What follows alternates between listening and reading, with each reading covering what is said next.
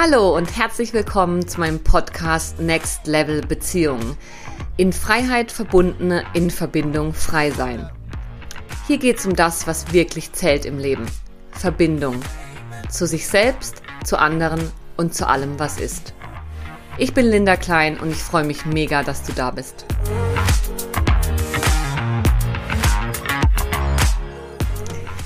In dieser Folge spreche ich mit Stefanie Maurer, Erfinderin und Ausbilderin von Neuro-Yoga. Eine Methode, die fundiertes Wissen übers Nervensystem, Traumatherapie und Körperarbeit auf einzigartige Art und Weise miteinander verbindet. Es geht um Beziehungen und Trauma und wir werfen einen kritischen Blick auf unsere Gesellschaft und neue Beziehungsformen. Außerdem räumen wir auf mit spirituellen Konzepten, die zwar schön klingen, aber oft nicht halten, was sie versprechen – und Stefanie gewährt uns exklusive Einblicke in ihre ganz eigene Suche nach der großen Liebe. Diese Episode ist für dich, wenn du endlich gesunde Beziehungen Next Level führen möchtest und auch wenn du als Fachperson, die mit Trauma, Bindungsthemen und Persönlichkeitsentwicklung arbeitest, endlich mehr Tiefe und Ganzheitlichkeit in deine Arbeit bringen möchtest. Du erfährst eine Differenzierung der klassischen Bindungstheorie aus traumatherapeutischer Sicht und was das alles mit deinem Nervensystem und Muskeln zu tun hat, warum es ungesund ist, wenn sich bei dir alles um Beziehungen dreht und wie du es endlich schaffst, dich nicht mehr im anderen zu verlieren, wann du von offenen Beziehungsformen unbedingt die Finger lassen solltest und warum Klammern typischerweise ein Frauenthema ist, wann es sinnvoller ist, Beziehungsarbeit alleine zu machen und warum Traumaarbeit überhaupt nicht schlimm und persönliches Wachstum nicht schmerzvoll sein muss. Viel Spaß beim Hören. Ja, herzlich willkommen zur äh, heutigen Episode. Ich habe heute dich, liebe Stefanie, zu Gast und freue mich sehr, dass du da bist. Und ja, Stefanie Maurer ist Erfinderin, Begründerin und Ausbilderin von Neuro-Yoga. Und Neuro-Yoga ist eine Methode, die an der Polyvagaltheorie und an den Zusammenhängen zwischen Muskeln, Entwicklung und Traumaarbeit orientiert ist. Und die Methode dient dazu, Menschen darin zu begleiten, ihren eigenen Lebensausdruck zu stärken und ihre Bestimmung mit vollem Ja zu ihrem eigenen Potenzial zu leben. Und gleichzeitig ist Stefanie auch noch in ihrer eigenen Praxis als Körper- und Traumatherapeutin tätig. Und ich kenne Stefanie durch die Ausbildung in Neuro-Yoga. Ich mache gerade bei ihr Ausbildung, zuletzt letztes Wochenende. Und ja, freue mich sehr, dass du dich bereit erklärt hast, mit mir zu sprechen über das Thema, ja, äh, das mich und viele da draußen sehr beschäftigt aktuell, nämlich Verbindung, Verbundenheit, wie leben wir es und ja, Nochmal herzlich willkommen. Habe ich irgendwas vergessen oder möchtest du noch was ergänzen? Nein, ich freue mich einfach sehr, hier zu sein und danke für die Einladung. Super. Ähm, ja, Stefanie, dann würde ich doch einsteigen mit der Frage, wovon reden wir deiner Meinung nach, wenn es um Verbindung geht, um Verbundenheit? Was, was ist das für dich? Das ist das Thema aller Themen und die Frage aller Fragen. Verbundenheit verstehen wir immer als etwas zwischen ich und du, etwas, was da ist, was nicht da ist, wenn wir alleine sind, etwas, was entstehen kann. Und Verbundenheit, sich verbunden fühlen, hat aber eigentlich nichts damit zu tun, ob jetzt da gerade ein Gegenüber ist oder nicht, sondern es geht darum, sind wir zu uns so verbunden, dass wir mit dem Gegenüber, welches zu sich verbunden ist, in Verbindung sein kann. Mhm. Also das heißt, zwei Menschen, jeder mit sich verbundener, kann dann miteinander in Verbindung gehen. Ja, Verbindung ist dann gesund, wenn wir selbst bei uns in unserer Verbindung bleiben können. Mhm. Okay. Und jetzt ist es ja so, dass es da draußen einige Menschen gibt, die sich mit dem Thema so gar nicht beschäftigen und einfach leben. Und andere wie mich, und viele meiner Klienten und auch Zuhörer, die sich ja mit dem Thema beschäftigen. So wie, was ist Verbindung eigentlich und wie kann man es gesund leben? Du hattest gerade das Stichwort gesund schon gesagt. Mhm. hm, wo kommt das her, dass manche so gar nicht andocken an das Thema, beziehungsweise ja, Menschen wie ich sich da so intensiv mit beschäftigen? Wo diese Sehnsucht, wo kommt die her? Wenn wir Verbundenheit nicht als etwas, was einfach gegeben ist, anschauen, sondern als Fähigkeit, kriegen wir einen ganz anderen Gesichtspunkt auf das Ganze. Weil eine Fähigkeit, die hat man erlernt oder man hat sie nicht erlernt. Und in Verbindung sein zu können mit jemandem und sich selbst nicht zu verlieren, das ist eine Fähigkeit und die erlernt man ganz früh, in ganz frühen Kindheitsjahren. Also wir sprechen hier von den, von den ersten eineinhalb Lebensjahren, wo es ganz zentral ist, dass diese Verbindung in Würde stattfindet, dass das, die, die Erziehungsperson oder wer auch immer dass die, die, die Verbundenheit des Kindes zu sich selbst stärkt. Und wenn da etwas passiert, also wenn die Fähigkeit der Verbindung äh, ohne sich selbst zu verlieren nicht erlernt wird, haben wir später immer wieder die Erfahrung, also wir machen immer wieder die Erfahrung, dass Verbundenheit heißt, uns selbst zu verlieren. Und das führt zu einfach zu großen Problemen, weil äh, wenn wir uns selbst nicht haben, äh, dann können wir nicht überleben. Und da kommen unsere Strategien dann ins Spiel. Und das kann Angst machen. Also das heißt, wir haben dann alles ganz früh gelernt, entweder ich kann die Verbindung zu mir halten oder zur Bezugsperson, aber beides miteinander geht nicht. Es ist ein Entweder-Oder. Genau. Mhm. Ja. Okay. Mhm. Und ich gehe da gern gleich noch mit dir näher drauf ein, was genau da vielleicht schiefgelaufen ist oder herausfordernd war. Aber vielleicht erstmal zum Hier und Jetzt, auch der Zuhörerschaft. Woran erkenne ich das hier und heute, dass da vielleicht was nicht ganz so harmonisch gelaufen ist? Also, dass ich eben nicht gelernt habe, in Würde fähig zu sein, mich gesund zu verbinden, sondern da was nicht gut gelaufen ist. Woran erkenne ich das? Mhm. Also Probleme erkenne ich immer daran, dass mich etwas zu sehr umtreibt, dass es mich reinzieht. Also wir sprechen dann auch später ja vom Trauma, dieser Traumastrudel.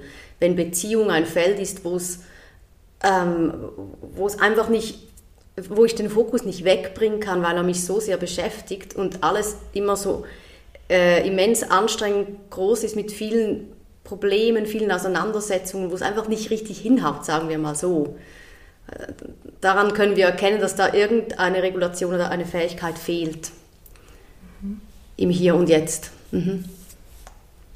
Also das heißt, vereinfacht gesagt, wenn ich es nicht hinkriege, im Hier und Jetzt eine Beziehung zu führen, die mich ja glücklich macht, die mir wichtig ist, aber auch nicht alles einnimmt, dann ist vermutlich und ich darunter leide, dann ist vermutlich die Ursache dafür ganz früh zu suchen. Ja. ja. Oder auch, wenn es mir gelingt mit mir selbst, okay zu sein. Also während Beziehungspausen. Hm? Mhm. Da ist eine Beziehung abgeschlossen und man verarbeitet das mit sich selbst, entdeckt sich selbst wieder, positioniert sich selbst wieder, integriert, bevor dann eine nächste Beziehung passiert. Also wenn dieses Alleinsein oder diese Verarbeitung kaum aushaltbar ist und man troppt von einer Beziehung in eine nächste, das ist auch so ein äh, Indiz in Anführungszeichen. Mhm. Mhm. Ja, und wahrscheinlich auch so ein Verhalten von ich gehe gar nicht erst rein in Beziehungen. Das ist dann das Gegenteil, ja. Hm, okay, ja. das heißt, es gibt mhm. wie zwei verschiedene oder unterschiedliche Muster, die man dann haben, ausprägen kann. Mhm. Mhm. Ja.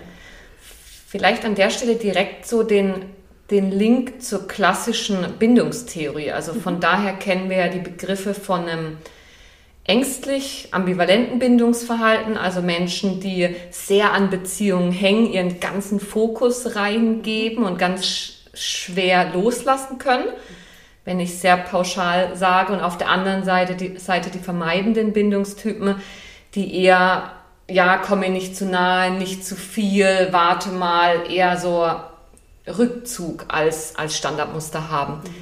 Wie würdest du das aus traumatherapeutischer Sicht differenzieren?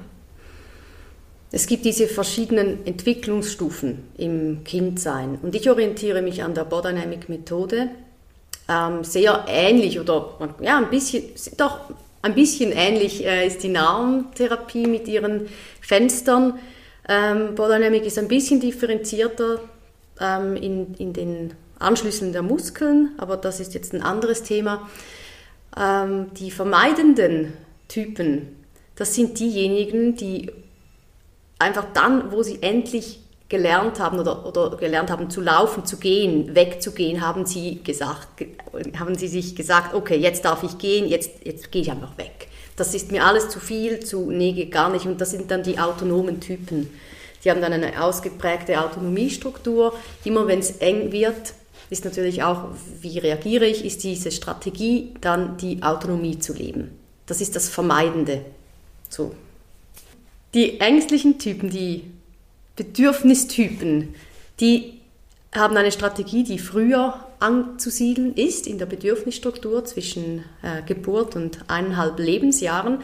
Und da geht es darum, dass nicht in Beziehung sein wirklich ans Überleben geht. Also Nahrung fehlt, Hautkontakt fehlt, schlussendlich Grenzwahrnehmung, Temperatur kann nicht stimmen, die ganzen Geschichten, die in der Bedürfnisphase, also Bedürfnis gleich Überleben, sich entwickelt haben. Und daher braucht man die Bindung, um überhaupt das Gefühl zu haben, dass man überleben kann. Genau, also weil Bindung, Verbindung ist ein Grundbedürfnis von uns allen, oder?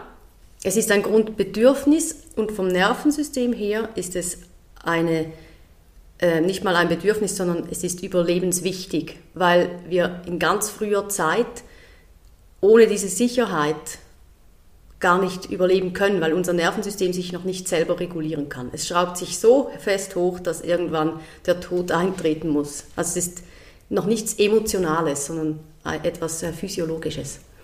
Genau, also das heißt, ja, Babys können nicht überleben ohne ihre Bezugsperson. Ja. Das ist ja ganz klein. Also mhm. wir Menschen sind so gebaut. Mhm. Das heißt aber auch, dass diese Idee unserer heutigen Gesellschaft ähm, von Unabhängigkeit und selbstbestimmt und ich brauche niemanden, ne, letztendlich konträr ist zu unserem Wesen, oder? Kann man so sagen, kann man so auf den Punkt bringen. Ja, ja. Es ist eine Strategie um sich gewissen Dingen nicht zu stellen. Und das ist legitim, das ist total okay, aber es ist, wie du sagst, nicht unsere Natur. Und was sind das für Dinge, denen man, denen sich vielleicht die Gesellschaft in dem Fall oder einzelne Menschen nicht stellen, wenn sie sagen, ich bleibe einfach unabhängig und ich brauche niemanden? Das, was schmerzt schlussendlich, ist zu merken, dass wir nicht eins sind mit dem anderen. Und dieser Schmerz, den muss man fühlen wollen. Also diesen, es, da liegt unendlich viel Wachstum, weil wir genauso das, das Gefühl bekommen in uns, ich bin mich in meinem Zentrum und der andere ist in seinem Zentrum, wir können in Verbindung bleiben.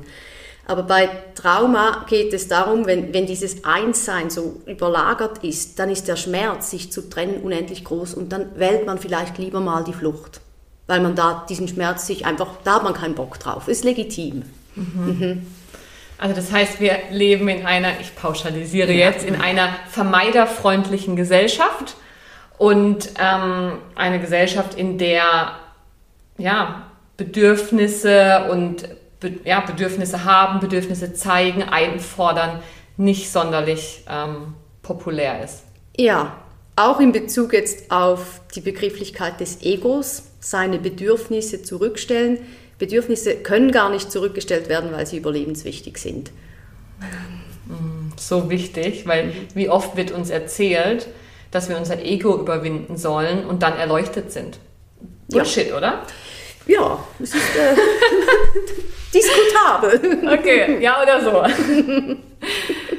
ähm, ja, du hast so viele spannende Sachen gesagt. Ich ähm, überlege gerade, wo ich als erstes einhake. Vielleicht tatsächlich nochmal bei diesen zwei ähm, Ausprägungen, die wir, wenn wir es pauschalisieren, mitbringen können. Die, wo in der Bedürfnisphase mhm. ähm, Schwierigkeiten aufgetreten sind und wie die Bedürfnisse nicht adäquat erfüllt wurden.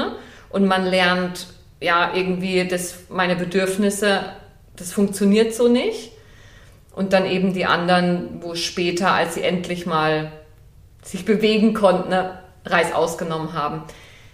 Kann man sagen, die einen haben zu wenig und die anderen zu viel bekommen oder ist das zu sehr pauschalisiert? Das ist sehr, sehr zu differenzieren und so viele mhm. Menschen, wie es gibt, so viel Ausprägung gibt es. Das, wir, können, wir könnten da jetzt, glaube ich, einen eigenen Podcast noch drüber machen, aber was, ähm, was sehr zentral ist, sind auch die, wenn wir jetzt bereits vielleicht da ein, kurz eingehen wollen drauf, ist die Prägung der Gesellschaft. Also mhm. wenn jetzt, sagen wir pauschal, wenn in der Autonomiephase plötzlich dieses Ding kommt, wow, ich habe Beine, ich darf gehen, dann sind die Jungs, werden darin eher unterstützt. So quasi, ja, yeah, mein, mein Junge wird, oder unser Junge wird jetzt selbstbestimmt, schau mal, was er schon kann, wogegen Mädchen eher zurückgehalten werden. Mhm. Hm, also das sind dann so Kollektivgeschichten, die da ähm, prägend sind. Und natürlich gibt es das also auch andersrum, je nachdem. Mhm. Und, und wie ist es bei Mädchen? Bei Mädchen ist es eher so, dass sie zurückgehalten werden in Form von Pass auf, dass du dich nicht verletzt ah, oder das so. zutrauen können. Mhm. Also dieses ja, der Junge geht die Welt entdecken, der wird stark, oder? Wohingegen bei dem Mädchen dann eher so ist, so, pass auf, äh, es könnte dir was passieren oder jemand Böses könnte dir was antun. Mhm. Und dann ist natürlich die Tendenz, dass man gar nicht erst weggeht, sondern da bleibt und dann vielleicht in der Fantasie oder sonst wo wegdriftet. Mhm, okay.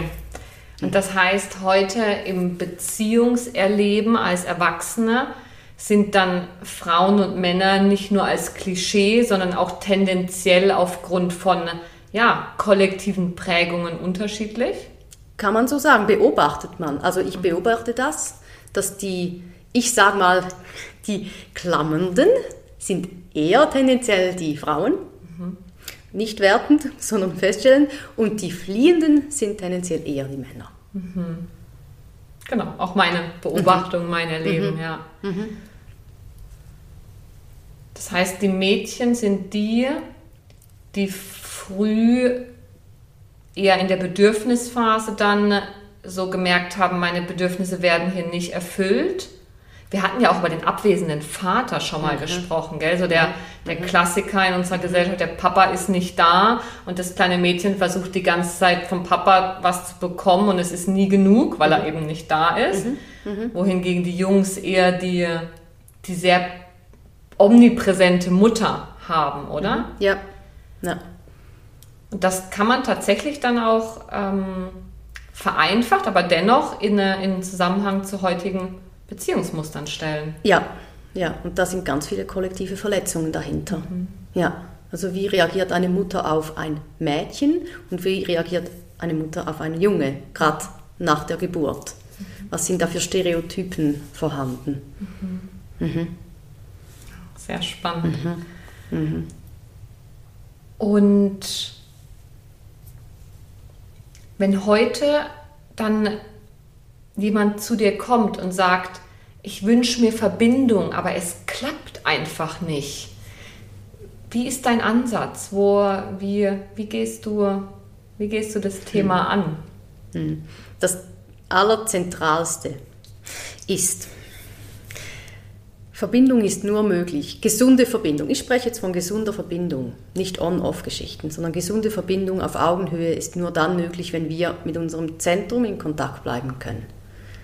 Und zu oft passiert es leider aufgrund verschiedener Prägungen, dass in Verbindung das Zentrum entweder aufgegeben wird oder man ein Zentrum einnimmt. Solche Geschichten, dieses Vermischen von Ich und Du und nicht fähig sein, wieder zurückzukehren oder da zu bleiben und im Idealfall eben, ähm, dass ich und du beide haben ein Zentrum und das kann eine Verbindung eingehen.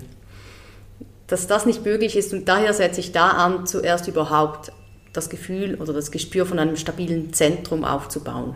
Es gibt Menschen, die haben gar kein, wenn man sagt, ja, wo, wie spürst du dein Zentrum, kommt zuerst mal so ein, what? Was ist das? Mhm. Ein Zentrum, äh, ja, vielleicht da, vielleicht da. Und das ist aber ein ganz körperlich definierter Bereich, der auch über Muskeltonus ähm, wieder spürbar werden kann. Und da ja überhaupt mal Bezug zu haben, dass ich die Fähigkeit habe, dieses Zentrum anzusteuern. Und dann natürlich in der Beziehung zu gucken, wann verliere ich es. Und dann zu merken, wow, ich merke, dass ich es verliere. Ich merke, da ist ein Verlust und der wurde vorher gar nicht wahrgenommen. Schon das ist eine Ermächtigung an sich, zu merken, okay, und wie kann ich dem jetzt begegnen? Welche, was steht mir zur Verfügung, um das Zentrum immer mehr und mehr anzusteuern wieder? Und was entstehen da für neue Qualitäten oder vielleicht auch Trennungen? Was auch immer. Mhm. Ja, das ist ja das mega Spannende, weil du bringst ja die Entwicklung von unseren von unserer Muskulatur, also unsere körperliche Entwicklung im Zusammenhang mit unserer, unserer psychologischen, psychischen Entwicklung. Also dass es Zusammenhänge gibt zwischen verschiedenen Muskeln und bestimmten ja, psychologischen Fähigkeiten, die wir heute haben. Und über die Körperarbeit, also über die Arbeit an Muskeln, stärkst du in deiner Arbeit Fähigkeiten. Genau, es ist ganz einfach eigentlich. Einfach runtergebrochen, ja, Muskelbetätigung ist eine psychologische Fähigkeit. Mhm. Mhm. Ja, noch umgekehrt. Also man kann dann ja auch über ähm, vielleicht, oder die Frage, geht es auch umgekehrt? Also dass über psychologische Arbeit oder über Erkenntnisse oder über ein Verstehen auch dann äh, körperliche Beschwerden gelindert werden können? Das ist dann möglich, wenn der Muskel in dem Sinne bereits angeschlossen ist. Also wenn der Muskel gar nicht angeschlossen ist, dann kann der Verstand auch gar nicht begreifen, dass da diese Fähigkeit überhaupt vorhanden sein könnte. Mhm. Aber man kann es auch andersrum machen. Okay. Mhm. Mhm. Genau, aber vielleicht, vielleicht für die Zuhörerschaft, wenn wir von angeschlossen sein sprechen, ähm, ist ja tatsächlich die, die Theorie oder die, die Realität, dass Muskeln in bestimmten Entwicklungsfenstern ans Nervensystem angeschlossen werden. Also unser Nervensystem ist das Erste, was da ist. Und dann werden nach und nach unsere Körperteile sozusagen an unser Nervensystem angeschlossen. Mhm. Und wenn in dieser Phase alles gut läuft, dann stehen uns die Muskeln und auch die psychologischen Fähigkeiten zur Verfügung. Wenn aber in dieser speziellen Entwicklungsphase irgendwas nicht gut gelaufen ist, also zum Beispiel Bedrohung da war, in welcher Form auch immer, dann wird diese Verbindung nicht so richtig gemacht und dann haben wir später ja, Schwierigkeiten, entweder mit den psychologischen Funktionen und oder mit dem Körper. Ja. ja. Das ist das, was ich aus der Yoga-Praxis kenne, wo ich irgendwann mal im, das erste Mal im Yoga-Unterricht war und der mir gesagt hat, Jan, jetzt spann mal diesen und jenen Teil von deinem, von deinem Hintern an. Und ich dachte nur, was bitte? Wo? Schau mal, also. Ja, Genau. Diese Verwirrung auch, die auftauchen kann, so was habe ich das? Was? Genau. Ja. Und das heißt nicht, ich bin zu blöd oder ich bin bescheuert, sondern das ist einfach ein, da ist wirklich in der Entwicklung, bei der Konnektivierung, also beim Zusammenschließen des ganzen Systems etwas nicht ganz richtig gelaufen und das lässt sich nachträglich ähm, korrigieren. Das lässt sich nachträglich korrigieren, hat aber dann natürlich eben mit gewissen Transformationsprozessen zu tun. Mhm. ja, kann aber eben ein wunderbares Wachstum sein. Mhm. Ja, mega. Ja. Genau. mhm. Und mh, mm, wie ist das mit Beziehungsthemen? Also ist es so, dass klassischerweise bei dir die Frauen kommen, die, die diese Fähigkeiten zum Beispiel gar nicht erst erlernt haben, zum Beispiel Nein zu sagen oder äh, für sich einzustehen und dass du da dann ansetzt oder ist es, oder kann man das gar nicht so pauschal sagen, dass was Männer und was Frauen dann an Themen mitbringen? Man kann pauschalisieren, aber ich kann nicht die Hand ins Feuer legen dafür. Aber es ist schon tendenziell so, dass Frauen mit den Themen kommen, äh, ich, ich mache immer für andere. Also dieses Ding von ich, ich opfere mich auf, ich merke das zwar, aber irgendwie ich kann nichts dagegen tun, da ist so ein Sog und ich verliere mich und dann, ah, es ist so ein Gewusel und die Männer sind tendenziell so, dass sie Verbindung eingehen möchten, aber das irgendwie nicht können, irgend weggehen, dass es zu viel ist oder, oder diese Dinge. Also das ist schon festzustellen. Mhm. Mhm. An der Stelle hake ich doch mal kritisch nach, wie das ist deiner Erfahrung nach mit den neuen ja, Beziehungsformen, für die sich viele von uns ja aktuell auch interessieren. Also so diese ähm, Erfahrung, klassische Monogamie, irgendwie funktioniert es nicht so, wie wir uns das vorgestellt haben. Und jetzt gibt es ja, neue Formen wie zum Beispiel Polyamorie oder offene Beziehungen. Wir leben unverbindlicher miteinander oder auch verbindlicher mit unterschiedlichen Menschen. Was ist deine Erfahrung? Kann das gut gehen? Oder und wenn ja, wie? Also grundsätzlich freue ich mich für alle, wenn sie glücklich sind. Und ich stelle einfach gewisse Tendenzen fest. Die Tendenzen sehen so aus, dass irgendwas in der Beziehung nicht stimmt und man sucht eben, wie du gesagt hast, was Neues und öffnet die Beziehung und dann kommt da, kommen da Emotionen. Das ist einfach Fakt. Es kommen Emotionen von Eifersucht, von Schmerz, von Trauer, von Verlassenheitsangst, äh, Verlustangst etc. Ganz viele Emotionen und die Reaktion darauf ist, okay, und jetzt müssen wir an uns arbeiten. Und meist muss der oder diejenige an sich arbeiten, die diese Emotionen hat. Sprich, jemand fühlt sich frei und endlich stimmt's und die oder der andere, meistens ist es die andere, leidet einen inneren Kampf. Und da können wir wieder andocken an dieses Ego, Bedürfnisse zurückstellen. Also mein Ego ist zu groß, als dass ich das handeln kann. Das heißt, ich muss an mir arbeiten, damit die Eifersucht weggeht. Ich muss an mir arbeiten, damit ich keine Verlustangst mehr habe. Bla bla bla. Und da kommt für mich einfach ganz schnell die, äh, das Wort Selbstsabotage von ich bin nicht gut genug, ich muss mehr machen, damit ich das äh, damit ich das machen kann, also damit ich so eine Beziehung eingehen kann, anstatt zu sagen, schön und gut, wir haben es probiert, aber für mich emotional ist das geht das nicht. Das ist zu belastend und wir müssen da wieder was anderes finden. Mhm. Ja. Also das heißt, da ähm, es ist einfach ein ungleicher, ein ungleicher Kampf in Anführungsstrichen, wenn einer reingeht mit ja, mit einem größeren Wunsch nach Verbindung und der sowieso ein Thema hat mit den eigenen Bedürfnissen, die nie erfüllt werden. Und der andere, der eher mit dem Thema reingeht, oh, ich habe eh schon zu viel bekommen, ich will dann lieber mal meine Autonomie leben, oder? Ja. Mhm. Und der Autonomietyp, der hat dann aber auch Probleme und das ist schlechtes Gewissen oder äh, sich rechtfertigen müssen und so weiter. Und eigentlich sind wir dann genau wieder beim Punkt Null. Mhm. Also das ist dann das pure Entwicklungstrauma. Ah, du meinst, das heißt, wir wiederholen einfach dann, also die, die Chance besteht oder die Gefahr besteht, dass wir das Trauma wiederholen, was wir von ganz früh kennen. Ja. Mhm. Ja. Ja, du, du, sprichst mir aus der, ja, aus der Seele, weil das ist auch meine Erfahrung. Einfach, dass wenn wir die Beziehungsmuster nachhaltig verändern wollen und erkennen, dass es anders möglich ist, braucht es die Arbeit an den ganz frühen Traumata, oder? Ja. Ja. ja. Das ist nicht immer einfach. Hm. Aber es ist auch nicht okay, wenn nur jemand das macht.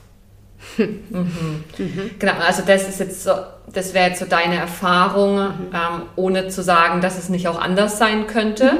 Aber bei dir kommen dann auch wirklich Klientinnen in die Praxis, die kommen, mein, mein Partner will offen und poly und ich bin völlig überfordert und wenn ich jetzt aber bitte mit deiner Hilfe an mir arbeite, dann habe ich irgendwann keine Bedürfnisse mehr und dann ist das endlich möglich. Genau, das kann man so als Stereotyp mhm. reinbringen. Mhm. Ja, mhm.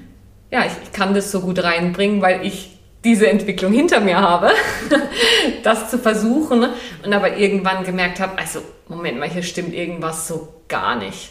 Also das ist, das kann es auch einfach nicht sein. Und ich habe vor kurzem auch einen Post gelesen von einer jungen Frau, die gesagt hat, ja, sie ist auf Partnersuche und sie sucht aber jemanden für monogam, weil sie ist noch nicht so, so weit über ihr Ego hinweg, dass sie poly leben kann. Und ich dachte mir, also irgendwas stimmt doch hier nicht.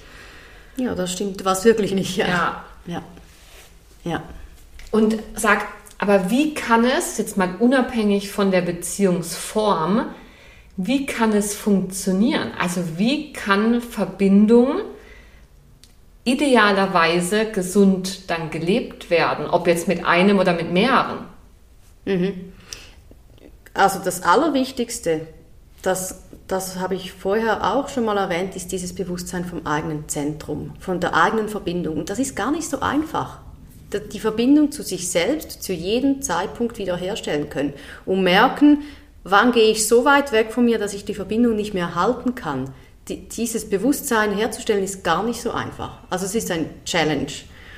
Und wenn aber beide oder wenn mehrere sich bewusst sind, wo ich bleibe da bei mir, der andere ist bei sich und ich kann auch klar sagen, wo Grenzen überschritten werden, dann können wir uns im Moment in dem Sinne auch wie autonom oder schützen, hm? so weit schützen, dass wenn wir dann aus der Szene rausgehen, nicht, nicht alles zerbrochen ist und wir wieder von Null anfangen müssen. So einen gewissen Puffer, Michel, ich, ich sage immer den Via Michelin-Mensch da mit diesen Ringen um sich herum. Das ah, braucht ja. einen Puffer. Mhm. Mhm. mhm. Unsere Grenzen. Okay. Ja.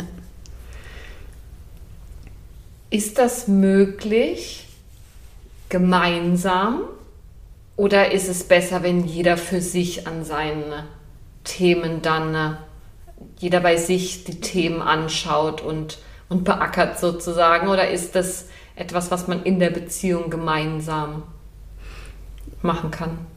Also meiner Erfahrung nach ist es beides oder beides ist sehr wichtig. Wenn ich Paare begleite, dann kommen sie zu zweit mit einem Anliegen und das eine ist das Feld zu halten, dass da überhaupt mal Kommunikation stattfinden kann, die wirklich um die Sache geht. Und dann gibt es aber auch Themen, da hat der Partner nichts darin verloren. Das ist äh, auch eine intime Angelegenheit. Was bringt der andere für Geschichten mit? Und es geht ja darum, zuerst auch die Geschichte selbst zu reflektieren und selbst diese Traumata zu lösen und nicht, dass der andere gerade schon wieder alles weiß das geht ja auch um Würde. Also sagen können, sagen dürfen, so viel möchte ich jetzt mit dir über meine Geschichte teilen. Das ist auch in Beziehungen oder Partnerschaften so, dass der andere nicht immer alles wissen darf, auch, auch aus, sagen wir, seinem legitimer Schutz. Zu sagen, bis hier, das sind intime Dinge und ich entscheide, wann ich die teilen kann wann ich mich stark genug fühle, diese Verletzlichkeit zuzulassen, wann dieses Vertrauen da ist. Und das muss eins zu eins passieren. Sonst haben wir ja schon wieder diese symbiotische Vermischung, oder? Mhm. Der andere weiß alles und wir teilen alles. Ja, und wahrscheinlich kann es ja auch sinnvoll sein, dass wenn ich in, im Kontakt mit dem anderen direkt getriggert werde und Mühe habe, dass es dann vielleicht sinnig ist, auch erstmal so den, den geschützten Raum nur für mich zu haben, um hinzuschauen und nicht gleichzeitig schon völlig im Stress zu sein. Und da wären wir jetzt beim Nervensystem. Also ja. das Ganze hängt ja auch sehr stark mit dem Nervensystem ja. zusammen. Kannst du da noch ein paar Worte dazu sagen, was da also Grenzen und Selbstcontainment zum Beispiel, oder? Ja, super, gerne, mhm, ja, mhm, genau. Mhm, Wir sprechen ja oft von Grenzüberschreitungen oder gerade bei Hochsensibilität, äh, ja, muss man abgrenzen, Themengrenzen abgrenzen. Aber eigentlich ist es nur das, was tatsächlich passiert, ist, dass, ähm, von, sagen wir, von mir zu meinem Gegenüber ist eine gewisse Distanz und mein Nervensystem ordnet gewisse Distanzen als sicher ein und andere nicht.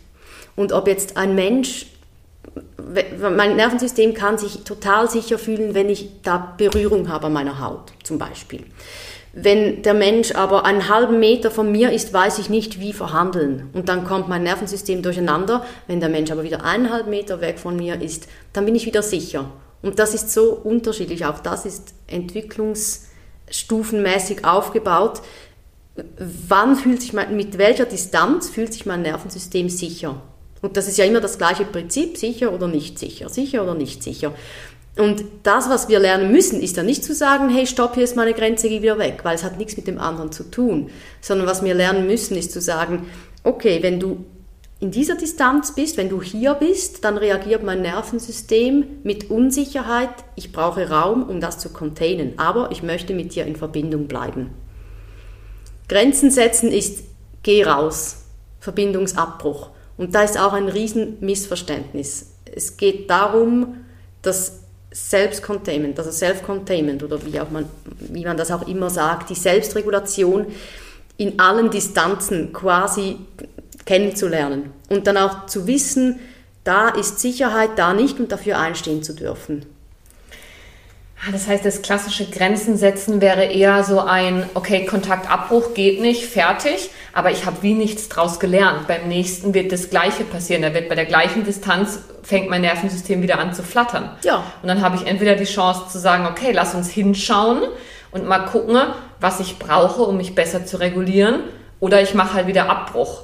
Weil was uns ja heutzutage verkauft wird, ist, dass Grenzen setzen so das Nonplusultra zu lernen ist. Ja, Grenzen setzen sollte man können, wenn Unwürde, also wenn die, die Würde nicht da ist. Der Respekt. Also wenn jemand zum Beispiel in, im Arbeitsfeld oder auch im persönlichen, wenn es um Gewalt geht, auch psychische Gewalt, physische Gewalt, wenn wirklich äh, Würde überschritten wird, wenn die Verbind Verbundenheit abgebrochen wird, dann, dann hat's damit, dann müssen wir Grenzen setzen. Aber wenn die Würde eigentlich prinzipiell da ist und der Wunsch nach Verbundenheit, dann geht es ums Selbstcontainment und nicht ums Grenzen setzen.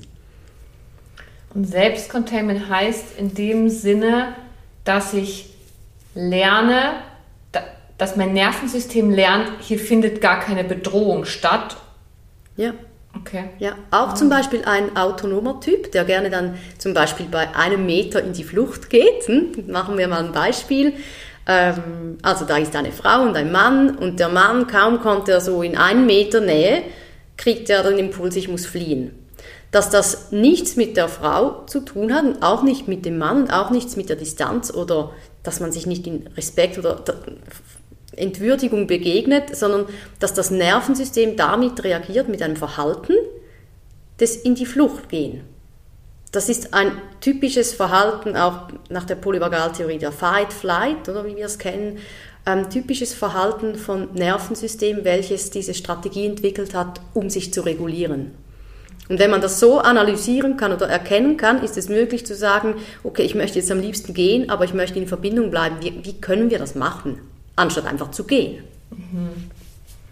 Das heißt, Beziehungsprobleme entstehen da, wo der eine, wo das Nervensystem des einen sich mit einer Distanz sicher fühlt, bei der das Nervensystem des anderen am Durchdrehen ist.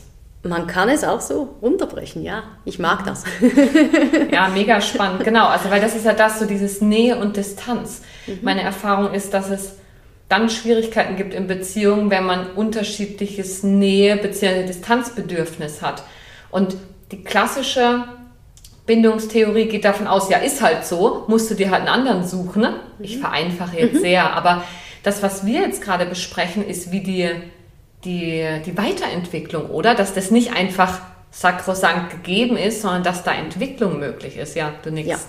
Ja, ja mhm. da ist sehr viel Entwicklung sehr, sehr, sehr viel Entwicklung möglich. Ja. ja.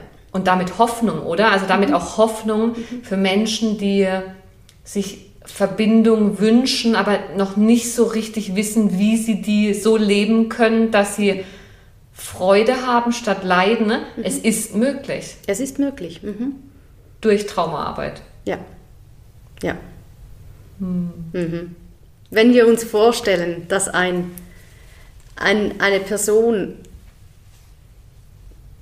eine Fähigkeit besitzt, die Fähigkeit, Verbundenheit aufrechtzuhalten in Distanz. Es ist eine Fähigkeit. Und wenn wir uns vorstellen, dass diese Fähigkeit, wenn sie weg ist, aber also oder nicht erlernt wurde, dass wir das nachholen können. Also das, das uns, uns Menschen machen Fähigkeiten aus.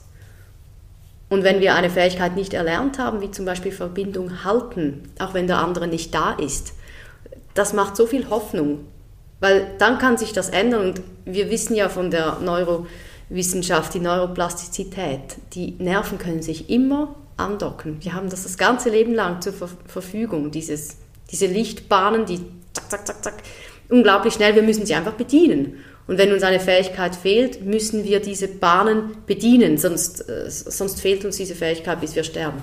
Mhm. Ja. Und sag, wir sprechen von Traumatherapie. Jetzt ist es ja in der Gesellschaft ein Begriff, der durchaus auch ja, besetzt ist. Und ich, mir ist auch ein Anliegen, wie so diese den Schreck daraus zu nehmen und irgendwie das Trauma, was nur was ganz Schreckliches ist und oh mein Gott, du bist völlig kaputt, wenn du traumatisiert bist. Wie würdest du Traumatherapie beschreiben für jemanden, ja, der, der, der kommt, Beziehungsbindungsthema und du sagst, ja, es wäre vielleicht gut, früh anzusetzen. Was ist Traumaarbeit aus deiner Sicht? Ich nehme da sehr gerne Bezug zur Kraniosakraltherapie, zu dem Modell, welches mich so geprägt hat vom Bild her, weil ich habe ja auch meine Geschichte. In der Kranioarbeit reden wir von ähm, eingeschlossener Energie von Fulken. Das, sind, ähm, das ist Energie, die vorhanden ist, aber nicht frei. Und mit der Traumatherapie ist es genau dasselbe. Es ist gehaltene Energie, die nicht im Potenzial ausgelebt werden kann. Sprich, wenn wir Traumaarbeit machen, machen wir nichts anderes als Energie oder, oder verkappte Fähigkeiten zu lösen. Das ist wie ein Blumenstrauß. Je mehr Fähigkeiten wir haben, desto, desto qualitativer wird unser Leben oder desto selbstermächtigter können wir entscheiden, wo unser Lebensweg durchgeht.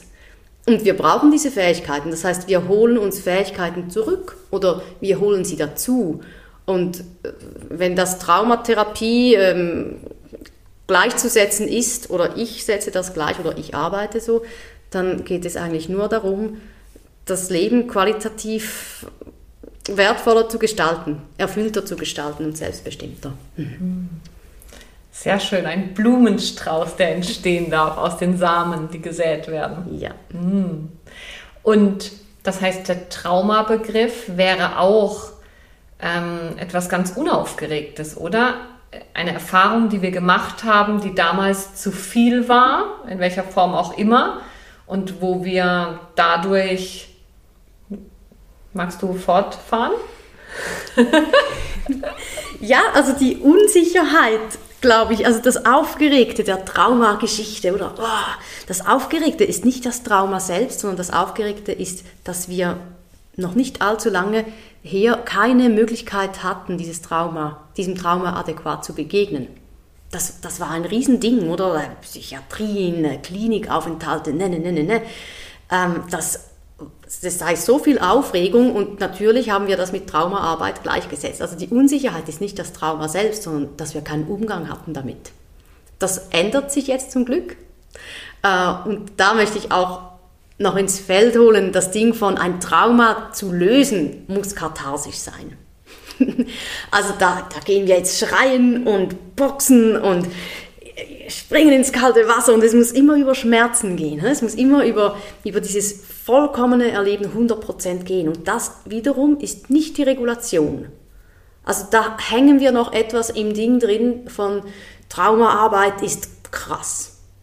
Traumaarbeit kann ganz, ganz still passieren und ganz leise. So wie unsere Faszien. Unsere, ja, das, das reagiert auf, auf Sog, auf Lieblichkeit, auf Verbindung. Mhm. Und manchmal merkt man gar nicht, dass das Trauma plötzlich integriert ist. Und man geht raus nach einer Session und merkt, irgendwas ist anders. Die Menschen kommen anders auf mich zu. Was ist da los? Mhm. Und so, so leise kann es sein. Das heißt, Entwicklung muss nicht über Schmerz geschehen, muss nicht schmerzhaft sein. Nein, auch nicht emotional schmerzhaft. Hm. Ja, da wird das Ganze doch fast schon attraktiv. Ja.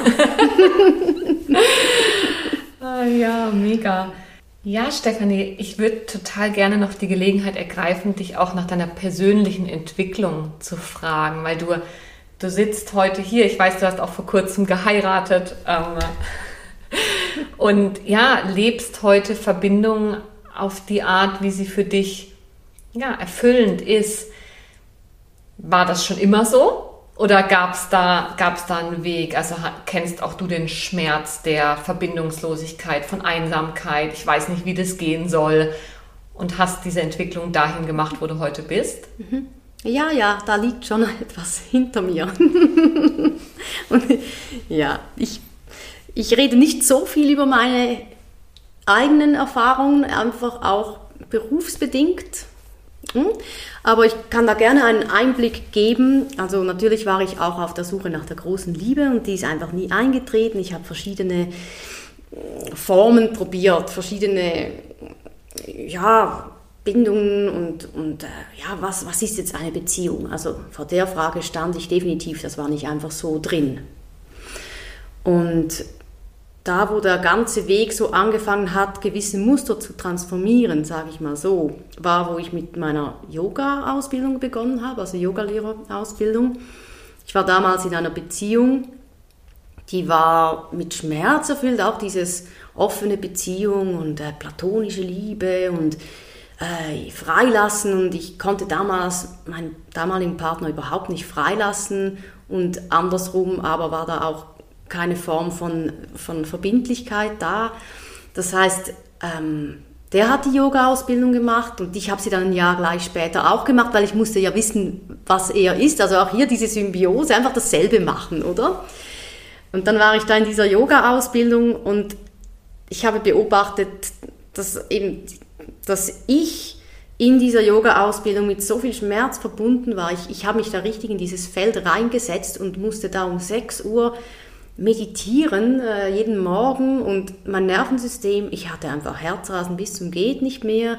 Ich war da völlig aufgeschmissen eigentlich bei dieser Meditation. Ähm, ja, warte, ich sollte doch jetzt irgendwie Liebe spüren, aber da ist eigentlich voll pure Überforderung da und äh, auf der anderen Seite war dieser Yoga-Partner, äh, hatte so wie zwei Leben, einerseits das Yoga-Leben und andererseits äh, Drogenmissbrauch und äh, und all das, das Zeugs, mehr, mehr Liebeleien, was auch immer. Auf jeden Fall habe ich gemerkt, da stimmt irgendwas grundlegend überhaupt nicht, auch nicht in dieser Szene. Also irgendwie, hm, was ist mein Weg? Und ich habe dann über verschiedene Wege dann zur Kraniotherapie gefunden. Also das war wirklich so der, die, die Lösung. Also Kranio bringt über die Berührung eigentlich die Strukturen, die nicht angeschlossen werden, wieder zurück.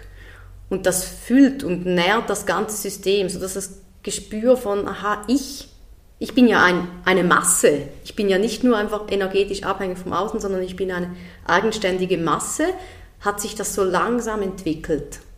So ganz allmählich. Und je mehr diese Masse in mir, also auch Grenzen, Hautgrenzen und Zentrumsdefinition und Herz und eben wo ist mein Herz überhaupt und Nervensystem, je mehr sich das wie eine Matrix zusammengefügt hat, desto gesünder wurde meine Beziehung. Also auch die jetzige, du hast gesagt, ich habe geheiratet, das habe ich, das haben wir. diese, diese Gesundheit von, man lässt sich leben, also man lässt sich wirklich leben, aber man lebt miteinander mhm.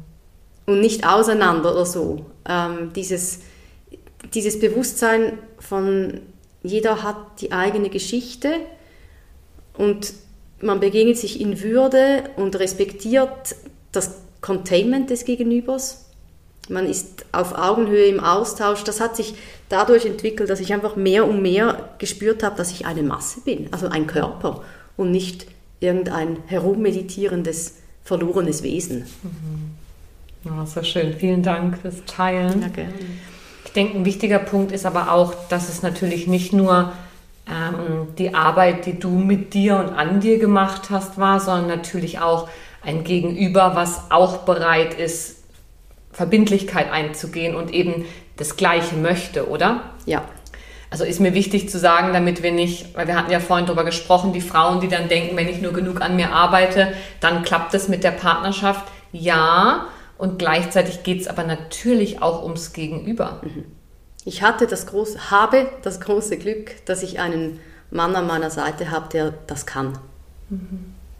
Und wir teilen uns viel mit diesbezüglich, aber manchmal haben wir auch unsere eigenen Prozesse. Ich weiß nicht alles von seinen Prozessen. Es geht mich eben nichts an.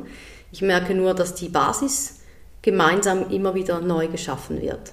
Und ich wünsche das jedem, jedem Mann oder jeder Frau äh, diese Fähigkeit an sich selbst. Ähm, ja, die Verantwortung für sich selbst zu übernehmen. Das ist so schön, ja. Ja, ich kann das nur bestätigen, auch aus meiner Erfahrung. Die Entwicklung, die ist, die geht Schritt für Schritt, aber sie ist möglich. Und der, der Game Changer auch für mich auf meinem persönlichen Weg war eben, mich den ganz frühen Themen, dem Kern, der Ursache der heutigen Muster zu widmen, die immer wieder abspielen äh, und zu sagen, okay, ich gucke hin. Und es muss nicht schmerzhaft, kathartisch und total ein Versinken im Leid sein, sondern das kann auch leicht gehen. Und auch Emotionen kann ja leicht sein. Genau. Mhm. Mhm. So schön. Ja. Ja, Stefanie, äh, irgendetwas, was noch wichtig ist mitzugeben, vielleicht an die Zuhörerschaft, die ja, sich mit dem Thema Verbindung, wie lebe ich, wie möchte ich Verbindung leben, was bedeutet Verbundenheit für mich, irgendetwas, was noch wesentlich ist aus deiner Sicht? Ja, ich würde gern ein Bild aus meinem früheren Leben noch mitteilen. Die, ich komme ja ursprünglich aus der Musik, ich bin Musikerin und habe unendlich viel Kammermusik gespielt. Kammermusik ist mein, meine große Leidenschaft, vor allem Klaviertrio, hm? Brahms und Romantik und so. Und ich habe das nie viel in Kontext gesetzt, aber jetzt, heute wurde mir klar eigentlich, dass das, was in der Musik passiert, wirklich ganz schön, also das ist eigentlich Verbindung. Es ist Verbindung, die man zusammen herstellt. Und ich finde das Bild so schön, dass man sich jetzt im Klaviertrio halt zu dritt äh, die Verantwortung übernimmt, wir wollen dieses Stück spielen.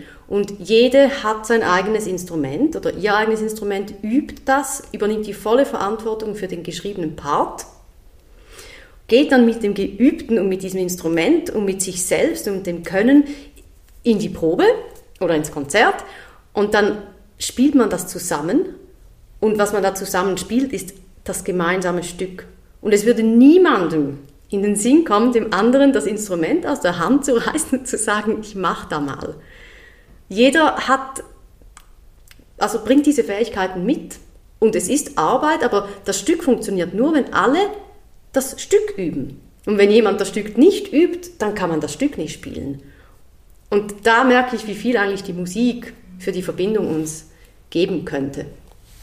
Das ist ein schönes Bild. Also das heißt im übertragenen Sinne, ähm, dir dein Instrument wegzunehmen, also dir aufzuzwingen, dass es so läuft, wie ich das haben will, ist nicht der Weg. Nee, jemand spielt den Bass, anderer spielt die Melodie. Wieder. Wir haben verschiedene Aufgaben im Gefüge. Mhm. Mhm. So schön. Beziehung als gemeinsames Musizieren. Ja. So schön. Ja.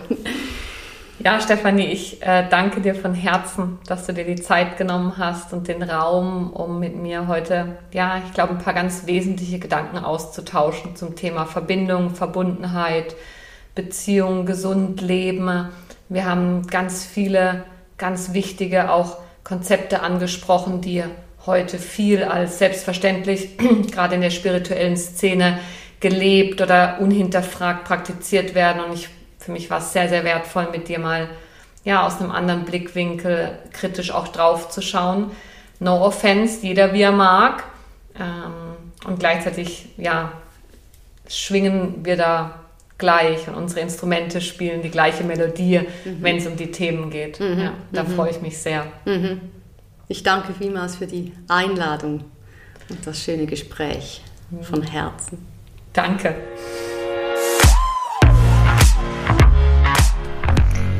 Ja, das war mein Gespräch mit der wundervollen Stefanie. Ich hoffe natürlich, du hast so richtig viel mitnehmen können für dich und allenfalls für deine Arbeit. Und wenn du magst, abonniere den Podcast sehr gerne auf deiner Podcast-App, sodass du auch künftig als erstes erfährst, wenn eine neue Folge rauskommt. Und wenn du mir eine Bewertung dalassen willst, dann wäre das natürlich mega. Bis zum nächsten Mal. Ciao, ciao.